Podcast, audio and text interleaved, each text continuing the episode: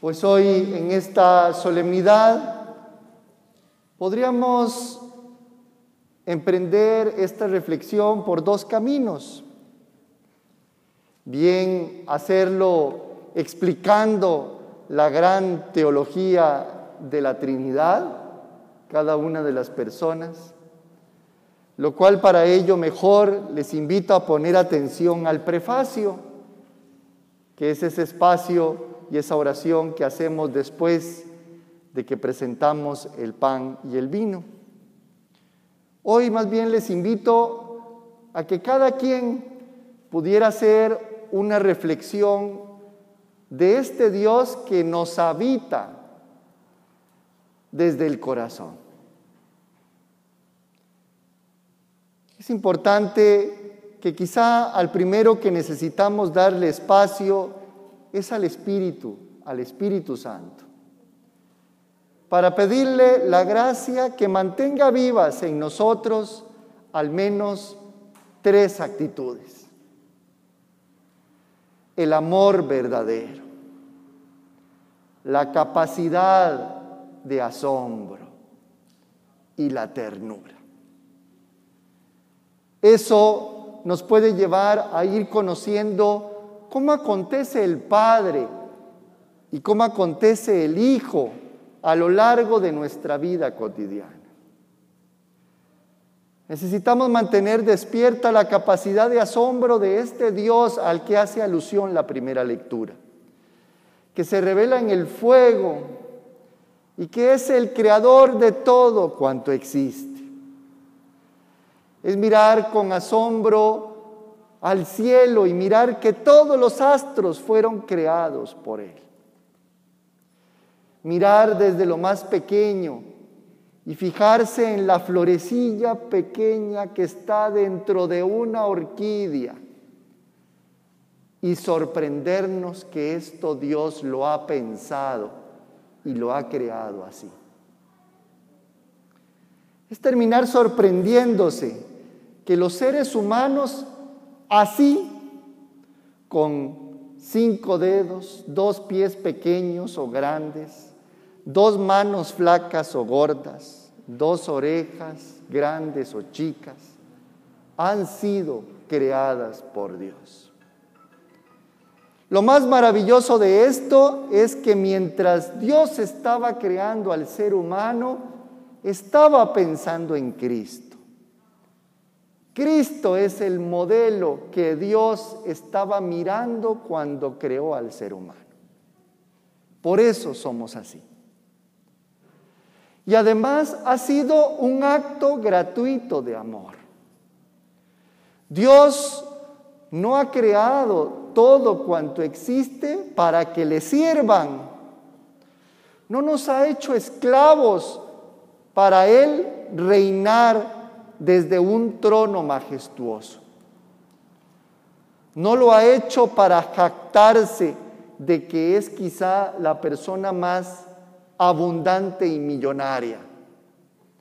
No lo ha hecho para acumular bienes, de decir que es omnipotente por eso. Lo ha hecho con un acto gratuito de amor. Y todo cuanto existe en la creación está hecho para nosotros. Lo único que se nos pide es que lo cuidemos y nos cuidemos los unos a los otros. Por eso la segunda lectura dice que somos herederos y coherederos en el Hijo.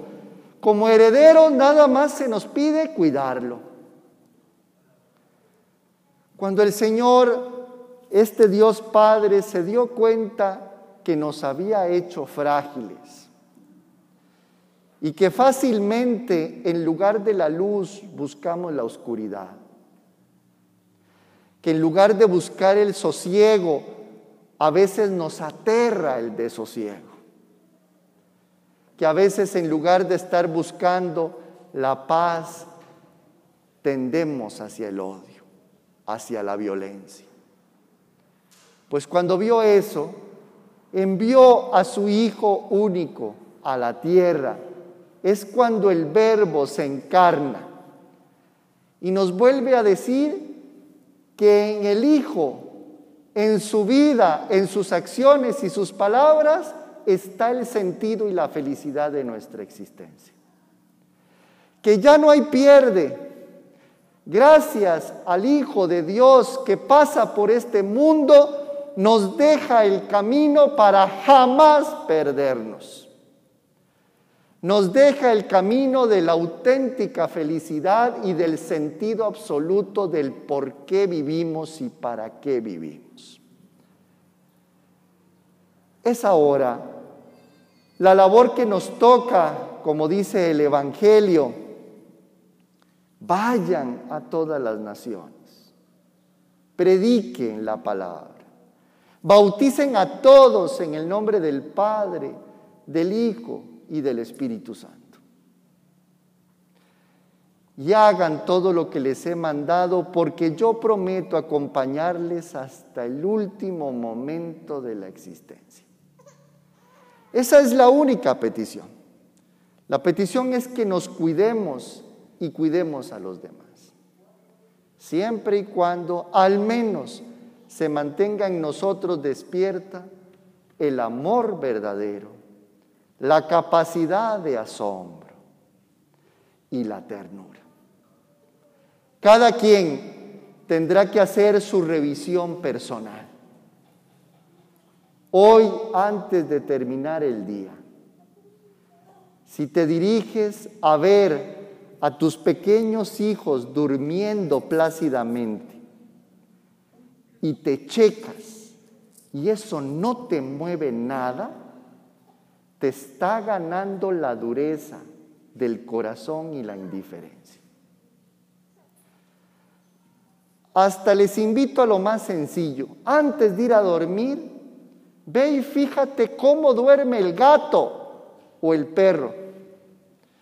Con la absoluta certeza y confianza que así como le alimentaste hoy, le vas a alimentar mañana y no hay preocupación en él. Antes de que anochezca, mira las plantas que tienes o aquella orquídea que está en la ventana y fíjate cómo ha floreado con el diseño de flor que el Señor ha salido de su corazón solo por amor. Si hoy, antes de que termine el día, sale a tu encuentro alguien que está en situación de indigencia, o de necesidad. Chécate. Porque si eso no te mueve a querer cambiar el mundo de alguna manera, te está ganando la indiferencia y la dureza de corazón. Si en esta semana te das cuenta de alguien que ya es un adulto mayor o adulta mayor vulnerable o enfermo o enferma, y eso te lleva a checarte y no te mueve el corazón. Estás entrando en el mundo de la dureza y la indiferencia. Si hoy la sencilla sonrisa delicada de tus hijos y de tus hijas no te mueve nada, te está ganando la dureza del corazón y la indiferencia. El gran camino de esto es dejar la gracia del Espíritu de Dios para que nos mantenga siempre despierto y en la cotidianidad de nuestra vida la capacidad de asombro, el amor verdadero y la auténtica ternura. Así el corazón nuestro se va a parecer al de Jesús.